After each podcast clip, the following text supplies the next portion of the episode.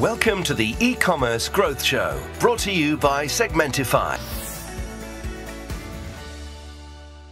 Bom dia, boa tarde ou boa noite. Aqui quem está falando é o Carlos da Evolve para mais um episódio do e-commerce growth show, é patrocinado pela Segmentify. Hoje eu estou com uma pessoa incrível, com uma experiência mais incrível ainda. O nome dele é Érico Souza. Ele é expert em varejo, marketplaces e customer service, ou customer success. Para quem quiser, conhecer um pouquinho mais sobre o Érico, é, depois a gente pode falar o LinkedIn e dar, dar o contato. Mas, Érico, é, esse projeto aqui, como eu te falei, né, a gente traz as melhores cabeças é, do e-commerce é, no mundo, homem, mulher, não importa, a gente quer gerar conhecimento aqui, esse é o objetivo. Então, primeiramente, muito obrigado. É, e eu sempre começo o, os meus episódios português, inglês, é, com a, com a mesma pergunta, o big picture, né? Então, falar um pouquinho sobre a foto grande do, do Érico é, e essa jornada. Compartilha um pouquinho de como é que você foi parar no, no digital commerce aí, cara, com a gente, por favor. Carlos, bom dia, bom dia a todos. É um prazer estar aqui com você e poder dividir um pouco da minha experiência com o pessoal que te acompanha já há bastante tempo. Gosto muito dos episódios e tenho virado fã depois que você me apresentou. Eu já assisti quase todos, que eu queria te dizer. Minha carreira começou, eu comecei como operador de telemarketing, né? Hoje não se fala mais, fala agente de atendimento, isso foi o início de carreira, e por isso tive muito contato com Customer Success, que era um antigo SAC, de atendimento ao consumidor, quase não se uhum. fala mais nisso. E por esse motivo, eu acabei sendo chamado para a Sony para cuidar do serviço de atendimento ao consumidor da Sony.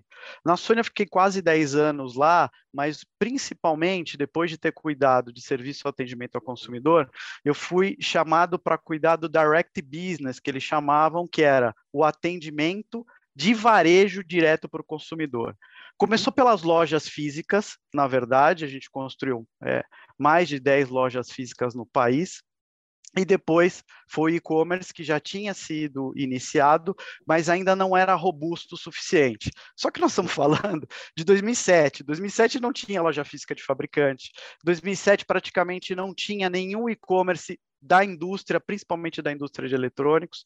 A Sony foi praticamente a primeira, se eu não me engano, começando com a antiga Brastemp, o IRPO, a gente tinha começado juntos, e foi lá que eu tive meu primeiro contato com o atendimento da indústria direto para o consumidor, falando de eletrônicos, né? E aí eu pude atuar um pouco dos dois lados do balcão, como fabricante de bens de consumo duráveis, vindo da área de serviços, e depois eu fui de quase 10 anos, né? Eu fui trabalhar na Fast Shop, onde eu fui é, ser responsável por todo o canal virtual da empresa, que incluía não só o e-commerce, como televendas, todas as vendas virtuais, vendas de, de é, é, várias outras, inclusive B2B, B2B2C, programas de fidelidade, era disso que eu estava me esquecendo. Então, passei de ser fornecedor para lidar direto com o cliente, desse lado do balcão eu pude entender muito mais como era varejo, e aí, desde então, permaneci na Fest e fui, fiz, tive algumas empreitadas e volto para a Fest com toda a alegria para seguir minha carreira. Uma coisa que eu esqueci de falar até antes da Sony, na verdade, foi da Microsoft. Passei um período pelas techs, né? Fiquei quase quatro anos lá. Também é, em Customer Success até aquele momento, foi muito importante, ainda pensando daquele lado do balcão como fornecedor. Porque a gente não fornecia bens de consumo duráveis, mas a empresa é uma fabricante de ideias, então ainda está do lado da indústria. Né? Super legal, Pô, muito obrigado por compartilhar. Pegando esse gancho aí, a gente foi legal que você falou, a gente chamava de atendimento. É, como é que você falou? Você falou que tinha um serviço nome, de atendimento com saque. Isso, o saque. É, pegando o gancho do saque, e hoje é, o papel do Customer Success, ou sei lá, tem um monte de nome chique para atender o cliente, né? A gente, é, o, o, o, negócio é esse, atender o cliente. O que, que você acha que mudou? Porque isso me parece que foi, cara, é uma parte muito importante da sua jornada, né? Entender o cliente desde a atento ali, né? É, no, no representante de, de, de atendimento ao cliente, para depois ir para a Sony, para depois ir para a Fast. É, enfim, me conta o que, como é que você vê a evolução do papel aí do atendimento ao cliente? Eu acredito que a evolução do atendimento ao cliente, principalmente no e-commerce, né, porque hoje eu também cuido de televendas na empresa, ela tem muita relação por esse serviço de atendimento ao consumidor quando houve a transformação no país, que foi quando a gente estabeleceu o Código de Defesa do Consumidor. Até certo ponto, o atendimento era precário, era ruim, porque as empresas não tinham a obrigatoriedade de prestar aquele tipo de serviço. E aquilo que não é obrigado, não é exigido, não é feito, porque é mais barato. E aí, as empresas sendo forçadas a fazerem isso, fez com que surgisse, inclusive, a própria Atento, que é uma terceirizadora que chama de BPO hoje, né? Que era terceirizadora de call center. era lá na República também. que você trabalhava? Era. Trabalhei lá também, trabalhei em vários lugares. Na verdade, você quer saber, eu trabalhei numa empresa chamada 4A, que foi uhum. a primeira empresa brasileira e atento em 1999, quando comprou, que era a Telefônica, ela uhum. ainda era uma subsidiária da Telefônica, eu fui absorvido pela Atento, mas eu tenho muito Nossa. orgulho de ter ido para a 4A, porque a 4A era a maior da América Latina naquele momento e de um brasileiro, né? Que uhum. ficou muito famoso. E mas em resumo, o que acontece? Naquele momento, com essa obrigatoriedade, essas empresas ficaram muito pungentes, muito grandes e aplicaram um, uma economia de escala, adquirindo todas essas indústrias, inclusive barateando algumas delas, para que pudesse fazer esse tipo de atendimento. E acredito que o e-commerce passa muito por isso hoje, sabia? Exatamente o momento que o e-commerce está passando, que nos anos 2000 aconteciam, a gente está fazendo em 2022. Não estou falando especificamente só pela pandemia, porque evidentemente todo mundo já sabe, a gente já falou que acelerou a digitalização, todo mundo foi para o on, se acostumou a comprar lá, não quer sair e não vai voltar ao passado, ele só tende a crescer. Agora, essa exigência e esse crescimento natural, sem regras, que o consumidor acabou impondo para uh, a sua indústria, para o seu mercadinho de bairro, até para os grandes, fez com que todos começassem a se profissionalizar. Só que todo mundo percebeu que e-commerce não é só tecnologia, e-commerce não é só logística, né? Porque se você pegar muitas pessoas, talvez digam que é pode ser uma tríade de tecnologia, logística e serviço de atendimento ao consumidor. E é nisso que eu gostaria de falar, porque a velocidade no atendimento, a prestação do serviço de uma maneira rápida, prestação do serviço de uma maneira consultiva. O que, que é o consultivo para mim? Pode ser um simples, uma simples instalação ou garantia estendida ou seguro do produto, ou até o welcome call para saber como é a usabilidade, ou como tem sido a usabilidade do produto dele depois de adquirido. Ou, por exemplo, você vai comprar um eletrodoméstico. Imagina que você vai comprar uma front door ou uma side by side. Aqui a side by side está ficando um pouco para trás, a gente acaba copiando as tendências aí de fora, que hoje é, é a front door, por exemplo, aquela aquele refrigerador de três portas ele não passa na porta de muitos consumidores, principalmente em alguns apartamentos das capitais do país. Então, se você simplesmente faz a venda desse produto, a decepção vai ser enorme, porque ele não vai conseguir colocar nem esse produto para dentro. Então, você precisa ter um cuidado em um atendimento antes da compra, de pré-venda, para avisar, ó, qual é a medida da sua porta? Mesmo ainda que você tenha dúvidas, eu vou mandar uma pessoa para fazer o serviço da retirada da porta para que esse refrigerador entre. Depois a gente reinstala a porta, continuando com a garantia da indústria, para que você possa aproveitar, evidentemente, depois fazer a instalação desse produto, para que você tenha a melhor experiência possível. Então, é isso, né? Assim, a gente não pode esquecer, além da tecnologia, além da logística, que está tudo envolvido, desse atendimento, desse cuidado que precisa ter com o consumidor. É muito legal o que você está falando, porque eu já comprei na empresa aí que né, que você trabalha várias vezes. E para mim o maior diferencial dessa empresa é o atendimento ao cliente, porque senão você seria só um reseller de coisas, né? Agora você é, ter o diferencial e o cuidado e falar para o camarada aqui o pedido dele, primeiro você saber é, onde está o seu pedido, o que está acontecendo com aquilo, que é a mesma expectativa quando você chipa alguma coisa, né? Uma empresa de logística, você fica ali num limbo ou você se sente cuidado. É, que eu acho interessante de perguntar no teu na tua posição aí, cara, é o seguinte: quando dá ruim, quando dá um problema, é, o que, que vocês fazem? Eu tô te falando isso porque eu tenho meu pai, ele tem uma camisaria, é, chama camisaria Fascínios, é, e ele ele responde. Eu aí, conheço, né? eu conheço. conheço. e, e, ele é muito é, obsessivo e eu diria até um pouco neurótico, com razão, com a questão do reclame aqui, com o cliente tá resolver os problemas ali, os desafios, os problemas do cliente, né? Então, é, quando, quando, quando dá um, um, desafio, como é que funciona mais ou menos o, o, seu processo aí de trás? Eu já vou amarrar uma outra pergunta aqui. Então, como é que funciona para você?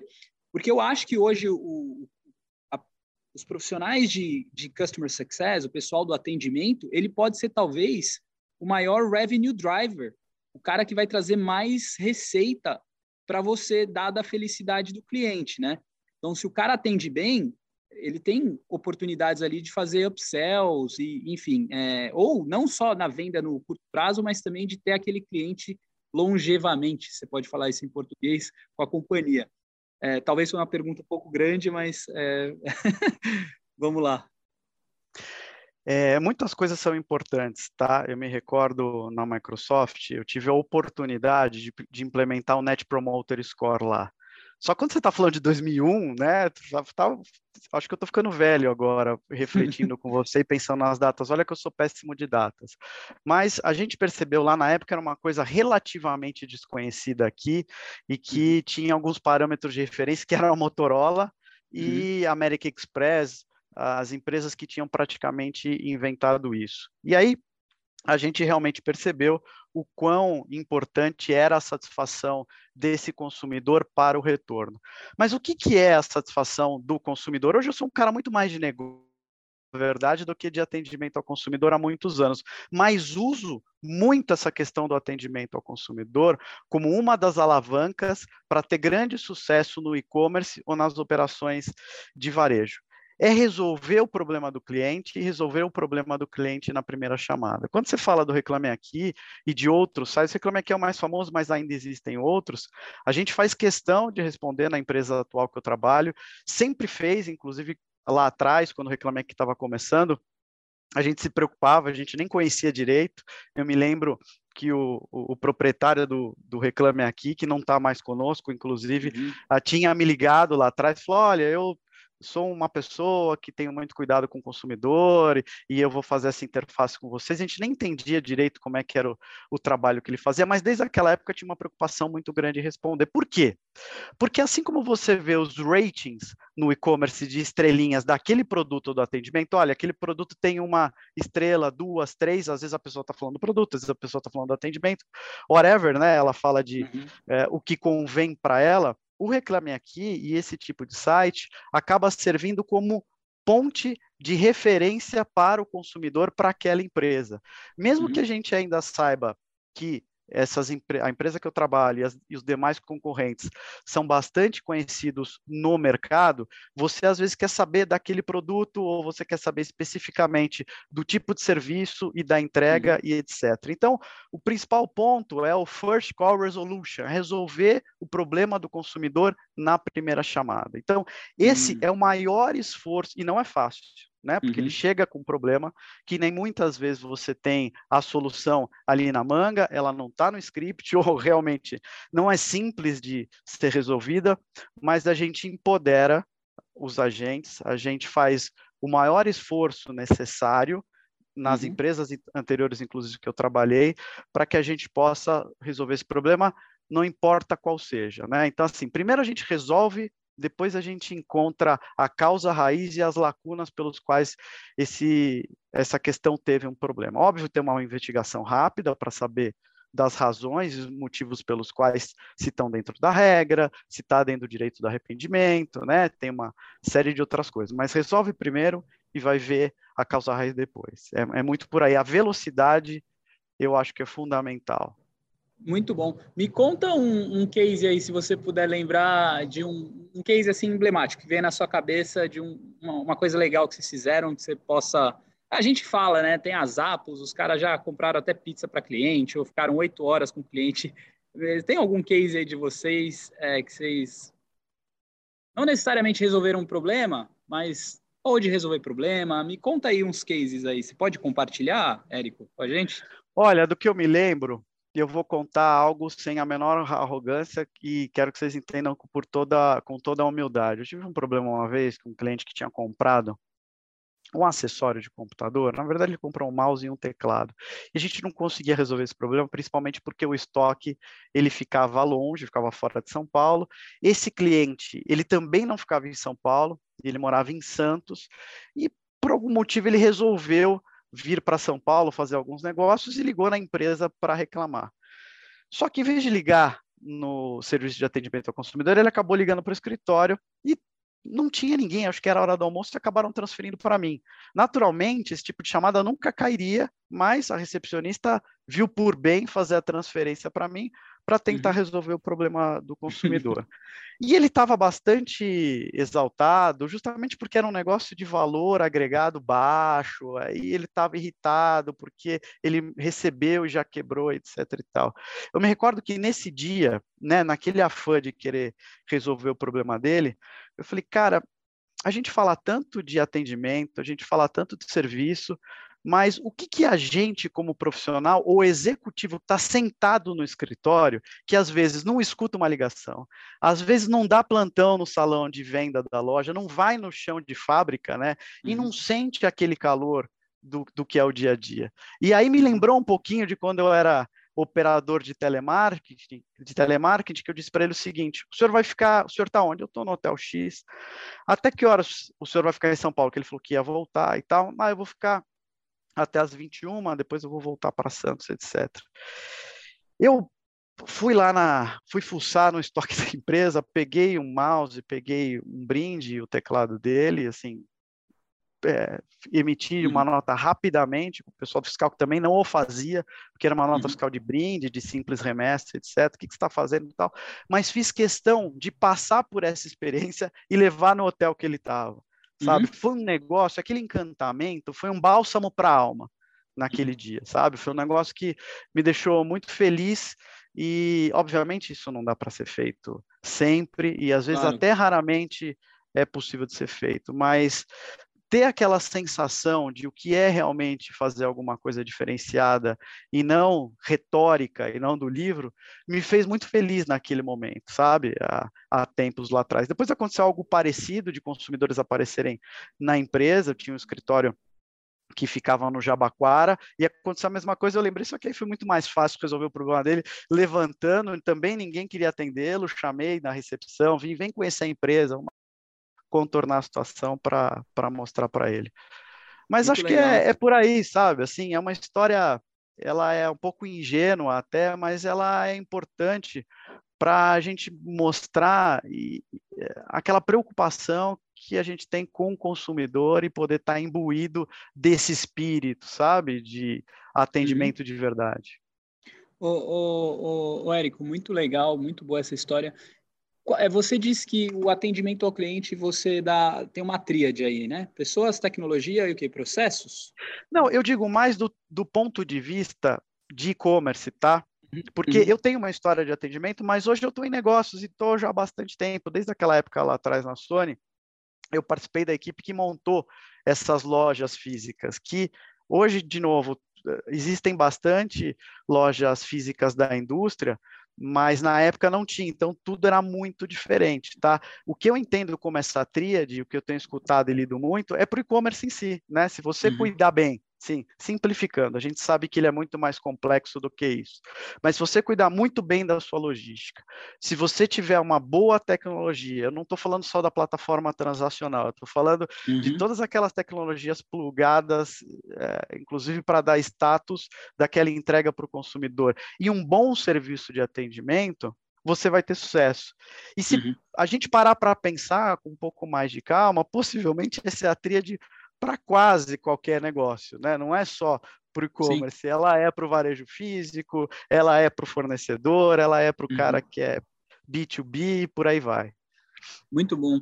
É, e, e qual, o que, que, você diria que são seus, são não necessariamente os seus, mas os desafios que você vive aí hoje é, principais em relação ao a experiência do cliente, né, o customer experience. O que, que, que, que, que você vê que são grandes desafios hoje no varejo no, no, no digital commerce é, brasileiro, mas eu imagino que não, não, seja muito diferente. O Brasil é muito sólido no e-commerce, então, é, no mundo. O que, que você vê aí que é são os grandes desafios é, base no que você vive diariamente, cara?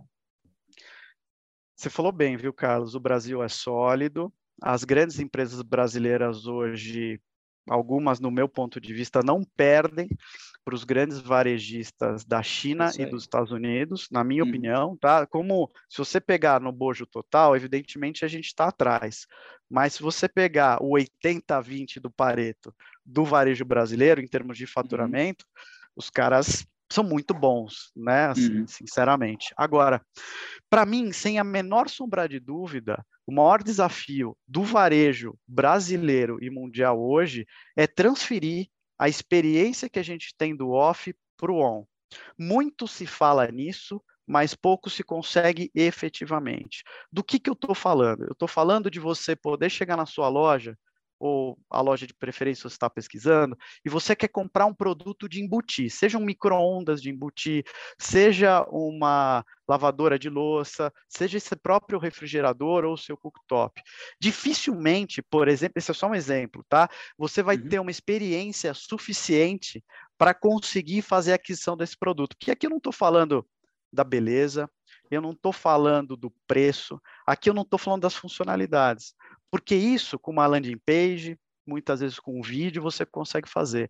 Eu estou falando do nicho do seu armário que tem que ser feito exatamente igual, com aqueles vazamentos, por exemplo, que você tem que colocar, para ter o respiro daquele micro-ondas para que ele não pife, para que ele não toque fogo na sua casa, né? Então, assim, uhum. esse tipo de experiência, principalmente de eletrodomésticos built-in, é muito difícil de fazer no e-commerce. Antigamente, inclusive, você achava que era difícil fazer com com moda, né? Depois eu te conto que eu tive umas aventuras particulares que eu te conto pessoalmente no Bor... Ih, travou. Engraçado saber aqui é, dessa informação, mas depois eu, eu te conto. Você conseguiu escutar o que eu falei? Você falou que você teve umas aventuras com moda, foi no Bom Retiro, foi isso? No Bom Retiro e no Brás, por isso que eu conheço seu Eita! pai. Engraçado eu Ai, saber. Que legal. Mas isso é uma coisa pessoal, não quero contar aqui, depois eu conto para você particularmente, mas isso foi uma aventura minha, né? Assim, lá uhum. atrás. É, e por isso que eu o conheço, e, e você sabe, deve conhecer o pessoal ali da região, porque o, o comércio, quando ele está em você, acho que ele está muito no sangue, né? E no final, negócios uhum. é muito comércio e tudo mais. Agora, assim, voltando para a pergunta, é, passar, você conseguir fa é, fazer com que o site tenha a melhor experiência possível, mas essa experiência do off de maneira consultiva. Então, assim, quando a gente fala de negócios digitais, NFT e universos paralelos, hoje ele parece muito mais um telejogo que a gente jogava na nossa adolescência ou na nossa infância. Uhum. Ele serve para um começo, a gente sabe que ele vai ser o futuro, mas ele ainda está bem longe de prestar um tipo de experiência como essa que eu estou te falando, de como é nem a realidade aumentada que existe, eu tenho no meu e-commerce hoje, ou o 3D, né, falando ainda desse tipo de, de produto, por exemplo, consegue suprir esse tipo de atendimento para o consumidor. Então, acho que esse é o caminho, e quando você entra num site, você não tem a sensação de entrar numa loja super confortável, bacana que você estava acostumado. Você vê um site simples, com algumas características também simples quanto, principalmente porque os sites estão preocupados com vários ratings do Google, né, de quanto tempo ele uhum. carrega esse site, de uhum. como ele funciona toda a indexação para SEO, esse tipo de coisa, e nem sempre essas coisas técnicas estão por trás das câmeras, a gente consegue transparecer naquela melhor usabilidade e experiência para o consumidor. Então, hoje, quando a gente entra no site, o site é bastante simples, direto e objetivo. Mas, Érico, isso não é bom? Se você for comprar um saleiro, provavelmente é o click collect, o click collect, o one click to buy é perfeito. Eu faço isso uhum. com uma frequência bastante grande, inclusive.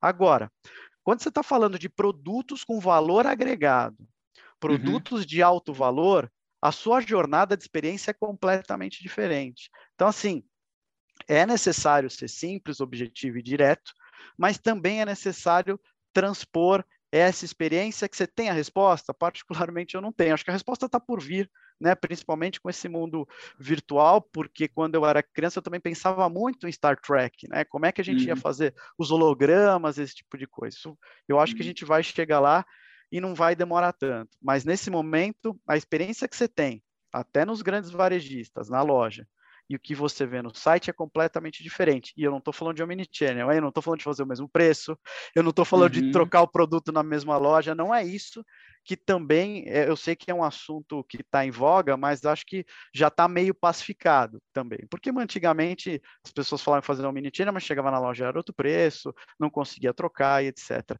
E mais uma vez, o 80-20 do varejo tem feito isso muito bem. Não, incrível. Dentro desse, desse tema que você falou, tem dois caras que eu vou te apresentar, depois a gente fala. Mas o que eu acho legal que eu queria falar, cara, é assim: Omnichannel. Então, explica aí a sua visão de Omnichannel, porque é, é muito interessante o que você falou. De fato, é, se eu for comprar até uma tele. Produtos de linha branca, vai. É, vou fazer pesquisa de preço, é, olhar a televisão lá, não preciso de muita comparação, Sony, Samsung, beleza. Vou confiar porque a marca é forte.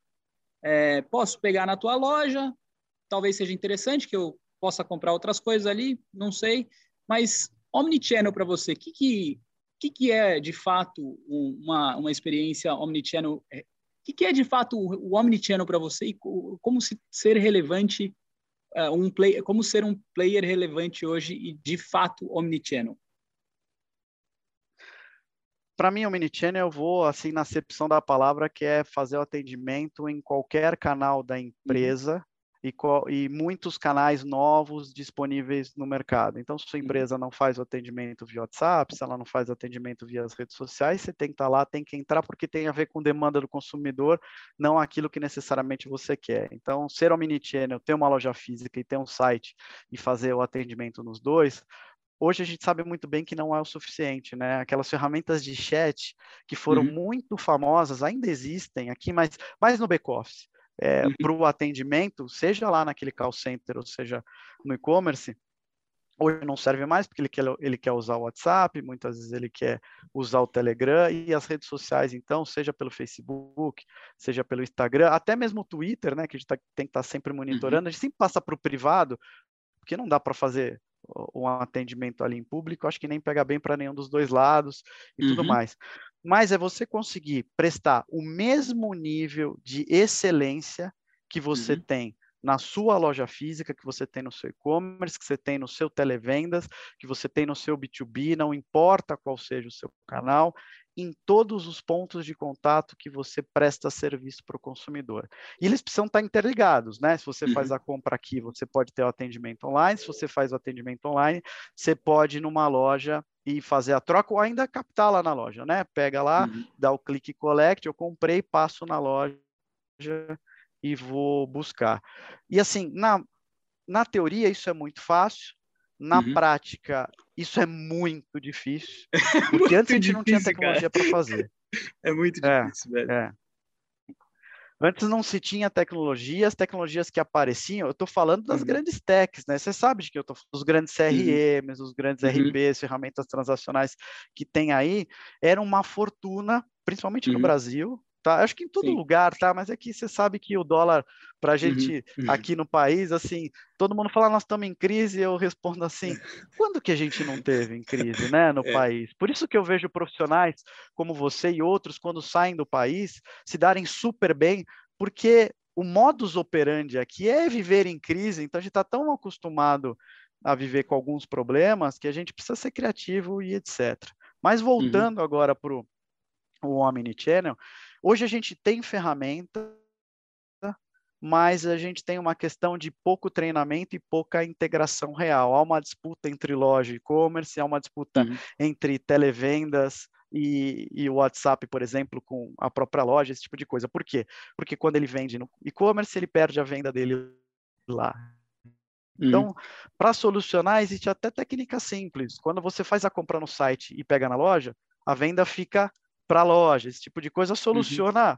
boa parte desse processo. Né? No começo do, do Mini Channel, para você ter uma ideia, essa não é só uma experiência minha das empresas anteriores, é, o vendedor ele fazia reserva de quase todos os produtos, para que ele não ficasse disponível no site, né? Porque no final você acaba usando aquela loja também, que eu não falei, como logística, como hub para ficar mais próximo da casa do consumidor, para ele retirar. Então ele reservava como se fosse uma venda para acabar com todo o estoque do site, para que o site não vendesse. E essa uhum. história eu conto, se você perguntar para uma empresa de casa e construção, de bricolagem, vai falar a mesma coisa, e aí todos resolveram, inclusive, dar essa venda para a loja para não ficar esse tipo de disputa. Então, hoje eu acho que tem muito mais a ver com treinamento, com postura e de como uhum. você aplica é, nós somos um só e sentimento de dono, do que outra uhum. coisa. Mas algo que você falou no começo da pergunta eu acho muito importante: televisão. Vamos uhum. pensar em bens de consumo duráveis. Dessas marcas que você disse, é a mesma televisão aqui, é a mesma televisão no concorrente, é a mesma uhum. televisão muitas vezes na Dinamarca, tá? Com, talvez aí seja aqui é 60 Hz, aí é 120, pequenas uhum. modificações ou de voltagem, é tudo 220, aqui obrigatoriamente tem que fazer bivolt, aquelas coisas que só nosso uhum. país tem. Mas independentemente disso, é aí que se faz a diferença, porque eu acho que a concorrência em bens de consumo duráveis ela é muito mais difícil do que em bens de consumo não duráveis ou perecíveis. Se eu escolho um supermercado para comprar aquela fruta pela internet, eu tenho a expectativa não só que ela venha de qualidade, mas a pessoa que está fazendo o picking lá, que eu faço isso muito, tá? Casa de hum. Ferreiro, aqui espeta de ferro. Eu também compro na internet meu supermercado, sabe? Não é espeta uhum. de pau. Porque eu quero ter experiência, mas eu escolho aquele mercado porque eu sei, eu não conheço a pessoa. Mas as uhum. primeiras uhum. frutas vieram melhores do que eu pude escolher quando eu fui no mercado. Como eu, uhum. eu entendo pouco, mesmo fazendo as minhas compras, eu nunca soube escolher frutas, verduras e legumes direito.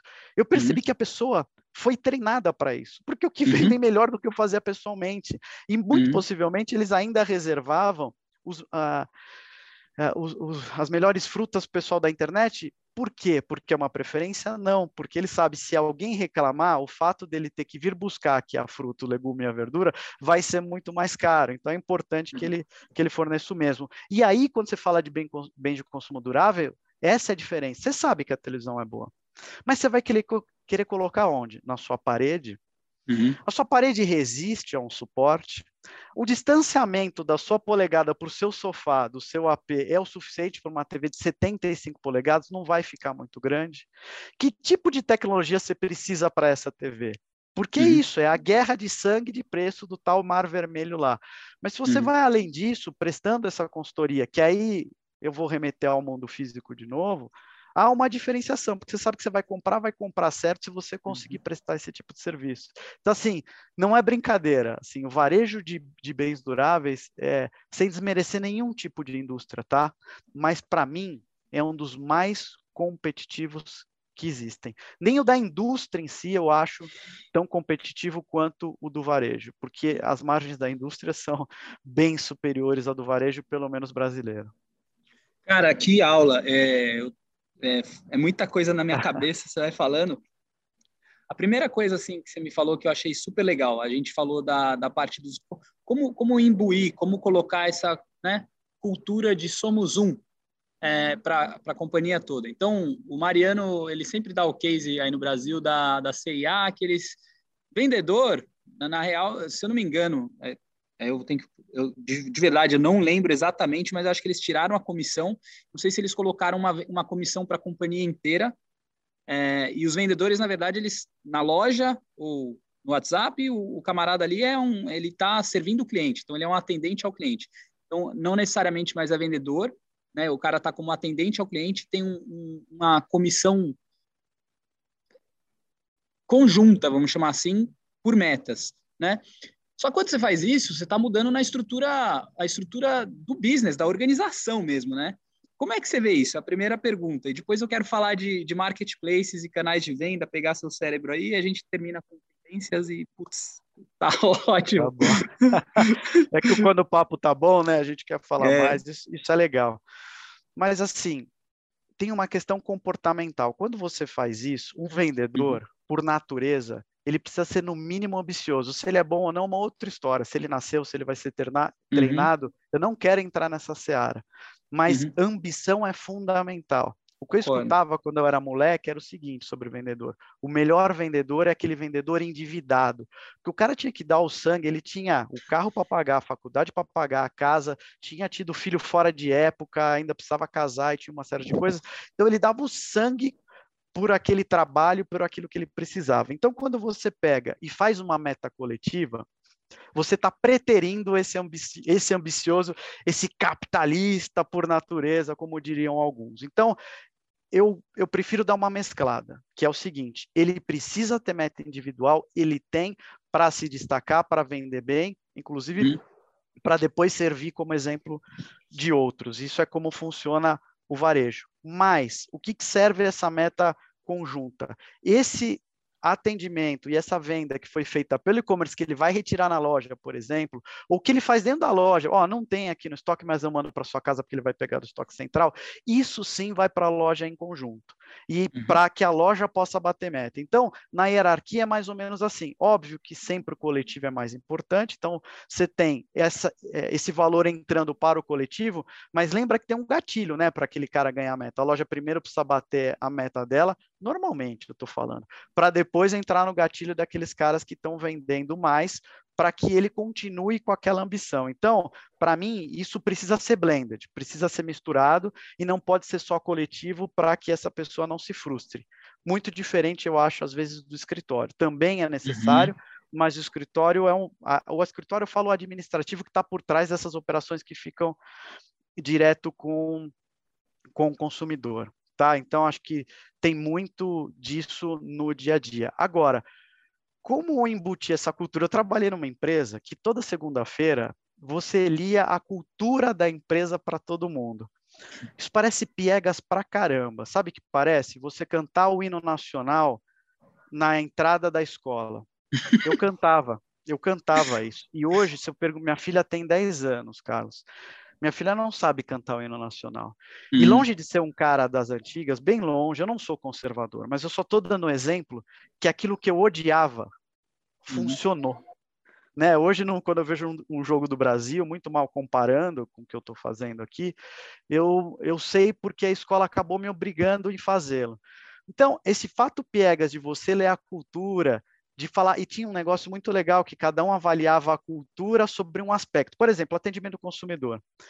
O negócios avaliava a logística, logística avaliava o saque na frente de todo mundo do presidente. Cara, isso é tão legal, porque dá aquele ar de tamo junto, dá aquele ar de, ó, quais são os motivos pelos quais nós estamos aqui, que é uhum. bater meta, trabalhar em equipe e fazer a coisa certa, o tempo inteiro isso sendo falado, até para aqueles que acreditam menos, acabam seguindo essa linha. Então, tem uma questão educacional, eu sei que eu acho que eu estou muito conceitual, mas a parte, o processo de aprendizagem educacional, eu acho fundamental, e fundamental não é só para os executivos, não é só para alta e média gerência, é para esse processo é, é para todas as pessoas. Né? Todo mundo precisa ler, todo mundo precisa falar e precisa ser relembrado é, em todas as reuniões de, da melhor maneira possível. E aí isso ah, acaba incutindo muito, na cabeça.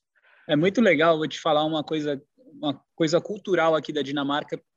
Eu estou aqui há oito anos, então não sei como é que é nas creches no Brasil, mas é, na, na, na crechezinha que minha filha estudou, as duas, né? Elas estudaram na mesma eles um dia por semana eles colocavam uma criança como líder ali com quatro anos de idade para ela essa criança tomar conta de todas as crianças saber como elas estavam indo. Ela ia ser a líder da criança então ela ia ter tarefas assim como como ajudar com a comida como a, é, isso é um negócio muito louco na cultura do muito louco que eu acho incrível na cultura do dinamarquês que ele é um povo muito, eles são muito abertos ao voluntariado, é um povo com uma liderança, eu diria, forte, mas com coletivismo. É legal isso, sabe? É, está falando disso, não é piegas, não. Acho que é, é, você pode bater quando é pequeno, quando está na empresa, você tem que, né? Você repete, repete, repete, e a gente vai aprendendo, vai, vai se acostumando. Então, acho super, super legal e eu acho que tem um impacto incrível, assim, eu vejo nas, nas minhas filhas, hoje uma tem nove, uma tem sete, na formação delas, né, do, do uhum. como pessoas. Então, acho super interessante é, o que você está colocando. Cara, vamos falar um pouquinho só de marketplace, sua visão de futuro das, das coisas aí. Para falar de marketplace, então, o que, que você acha que é, é essencial hoje é, nos marketplaces? É, é uma empresa, um varejista, deve vender no marketplace? Não deve ter, ele deve ter um marketplace próprio. Né? A gente está vendo uma grande tendência de várias empresas aí criarem o seu próprio marketplace, de várias empresas criarem as suas próprias fintechs. É, como é que você está vendo é, esse movimento?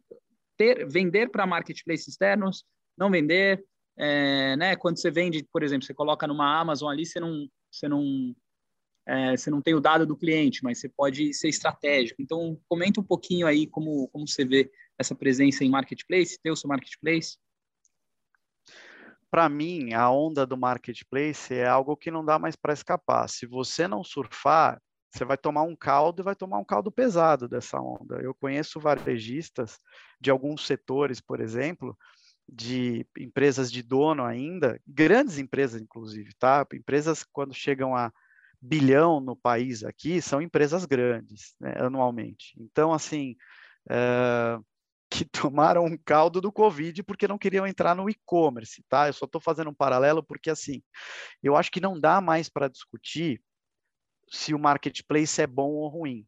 É aquele tipo de onda que, se você não entrar, você vai ter sérios problemas para o futuro. E se você bloqueá-lo, você vai estar tá bloqueando o futuro da sua empresa. E acho que tudo é válido. E os dois, marketplace in que é o que você deixa entrar no seu e-commerce, na sua loja, porque lembra que tem muito marketplace offline também, a gente fala muito de online, mas o que tem de marketplace offline aí não é brincadeira, a gente não costuma ver, porque é até mais difícil de pesquisar, mas entrando em algumas lojas até de supermercados dá para perceber. E o marketplace out, que é estar dentro desses grandes, pequenos, não importa do seu nicho, porque às vezes não funciona estar tá naquele marketplace que tem um milhão de sellers lá dentro, mas é porque você é um especializado que vende alguma coisa específica para um tipo de público de alto luxo, por exemplo. Não adianta você estar tá nesses enormes do mercado, porque provavelmente você não vai vender nada e não vai te agregar absolutamente nada lá, né?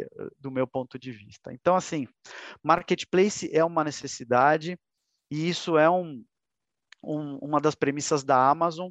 Lá no Vitex da, da semana passada, tinha uma executiva da Amazon falando aqueles grandes pontos que a gente também já leu bastante na loja de tudo, mas ela me relembrou falando que para você abraçar a tendência, porque senão você pode estar tá bloqueando o futuro da sua própria empresa. Então, isso uhum. Para o marketplace. Mas o marketplace cobra uma comissão muito alta, mas o marketplace tem um péssimo serviço. Tudo isso acontece em começos de operações, tá? O meu primeiro marketplace, se eu não me engano da data, eu fiz em 2013.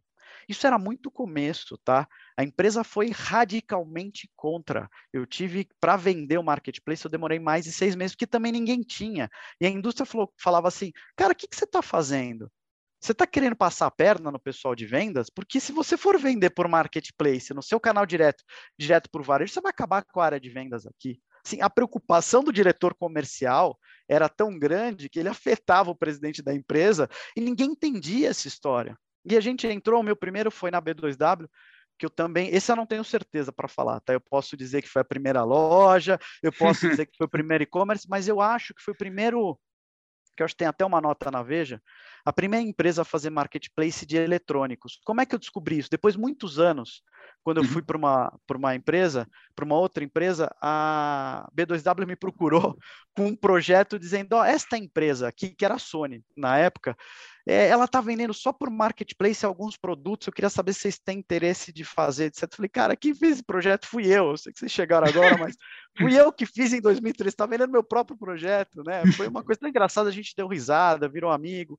E aí começou a fazer um marketplace de varejo para varejo também, que era uma coisa louca. Por que é louco? de novo, por causa de margem, né? A uhum. indústria está dentro do varejo é uma coisa. Você substitui aquela margem normal que você tinha no vendedor para o marketplace. Varejo dentro do varejo é muito mais radical, né? Aí é para quem tem coragem, porque pequenas margens para pequenas margens, eles precisam diminuir, inclusive, o comissionamento. Mas, assim, não dá para ficar de fora. Agora, uhum. por quê? Né? tentando ir direto ao assunto.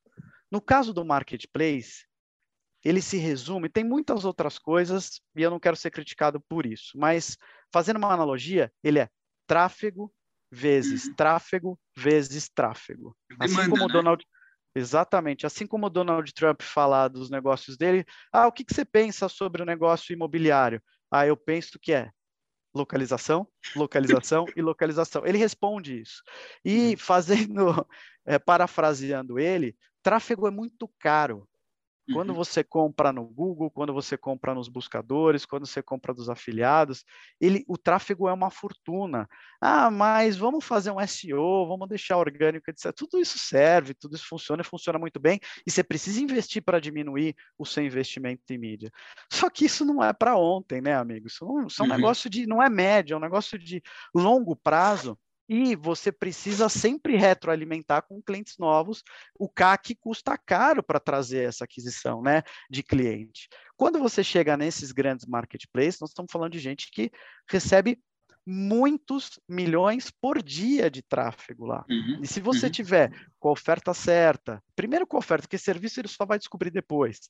Se você conseguir se destacar lá dentro do próprio marketplace, você vai acabar se dando muito bem. Então, se quando você coloca na conta Quanto você gasta de mídia, fazer o investimento, a conta é a seguinte, ó. Quanto você gasta de mídia dividido pelo faturamento, certo? Então você vai lá, gasto 10% de mídia para trazer tráfego.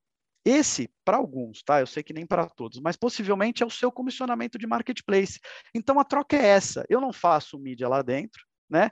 É, ou, ou melhor, pode até fazer, porque existem várias negociações onde ele abaixa a comissão para que você faça a mídia, ou você abaixa o preço, esse tipo de coisa, mas eu faço toda essa mídia que custa mais ou menos a mesma coisa para você e acabo adquirindo esses outros clientes externos. Então, colocando na balança, nem sempre, mas na maioria das vezes dá na mesma, né? Mas esse cliente não é meu, ele nunca vai saber, não é real, não é real. Ele, ele realmente ainda não sabe que é marketplace. Você viu um estudo da Nielsen que isso está mudando, tá?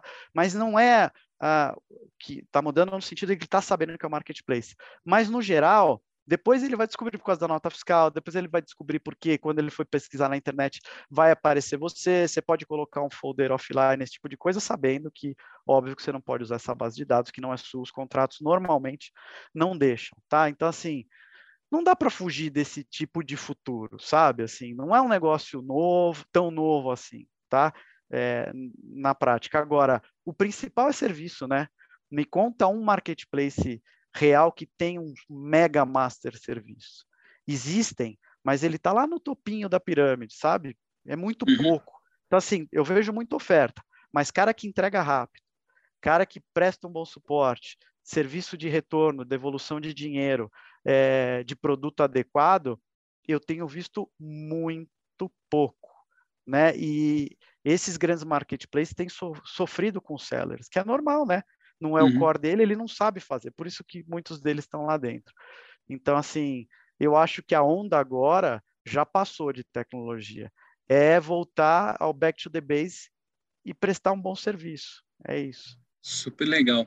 Pô, Érico, estamos aqui em 50 minutos, é, então eu só vou perguntar aí de futuro. Como é que você vê o futuro do, do commerce? Qual que é a sua visão? É, o que está para acontecer aí? Momento bola de cristal do Érico Souza. eu tenho um futuro que eu mais torço do que eu acho que vai acontecer em tão curto prazo. Talvez a minha filha consiga ver melhor, que é justamente esse universo paralelo, conseguindo criar uhum. condição de experiência de loja física de maneira super adequada tá? Eu preciso falar isso porque é o assunto do momento, mas foi o que eu sempre sonhei e o que eu sempre busquei para colocar no meu e-commerce, que é como é que eu vou conseguir realmente entrar numa loja. Eu não estou falando só de um óculos, tá? Eu estou falando de N outras possibilidades com seus devices, relógios, uhum. smartwatches, uhum. com o seu mobile, esse tipo de coisa, sabe? Você pegar o mobile e poder fazer assim, sabe? Eu estou entrando, Sim. olhando aqui na loja, talvez tocar, sentir, cheirar, esse tipo de coisa. Como isso vai ser feito? Não tenho a menor ideia. Como é que a gente vai entregar por drone? Isso é mais do que uma realidade. Esse está tá aí, tá? É uma questão, acho que muito mais de regulação da ANAC do que outra coisa, porque eu acho até perigoso se todo mundo começar a fazer isso. Agora, no, no dia a dia, eu gostaria muito que a gente tivesse boas e novas tecnologias uhum. para conseguir trazer experiência. Isso é o que eu mais falei aqui, é o que eu mais sinto, é o que eu mais busco. Eu não estou satisfeito com o e-commerce, nunca tive, principalmente quando o cliente ele, ele vai para a loja, que eu acho que é fundamental, ela sempre vai existir, tá? Não acho que é shift, não. Eu acho uhum. que é complementar, mas eu gostaria de me aproximar desse tipo de experiência. Eu acho que esse é o futuro, esse Super. universo paralelo, ele precisa existir para que a gente possa passar de patamar e uhum. conseguir chegar lá. Eu estou falando até de atendimento a banco, tá? Assim, uhum. no uhum. banco eu consegui ter aquele relacionamento com o meu gerente que só esse, só isso aqui talvez não adiante, tá? Muito legal. Pô, esse foi o Érico Souza, especialista em varejo, marketplaces, atendimento ao cliente. Érico, quero te agradecer demais. Foi uma masterclass. É, com certeza vou te escalar aí, se você estiver disponível para os painéis. Muito obrigado. Carlos, eu que agradeço. Foi um prazer. Prazer em saber, inclusive, que eu conheço seu pai. Que legal, que bacana. Eu estou tão feliz de saber disso. E queria desejar bom dia, boa tarde, boa noite a todos aí que nos acompanharam. Um forte abraço. Valeu.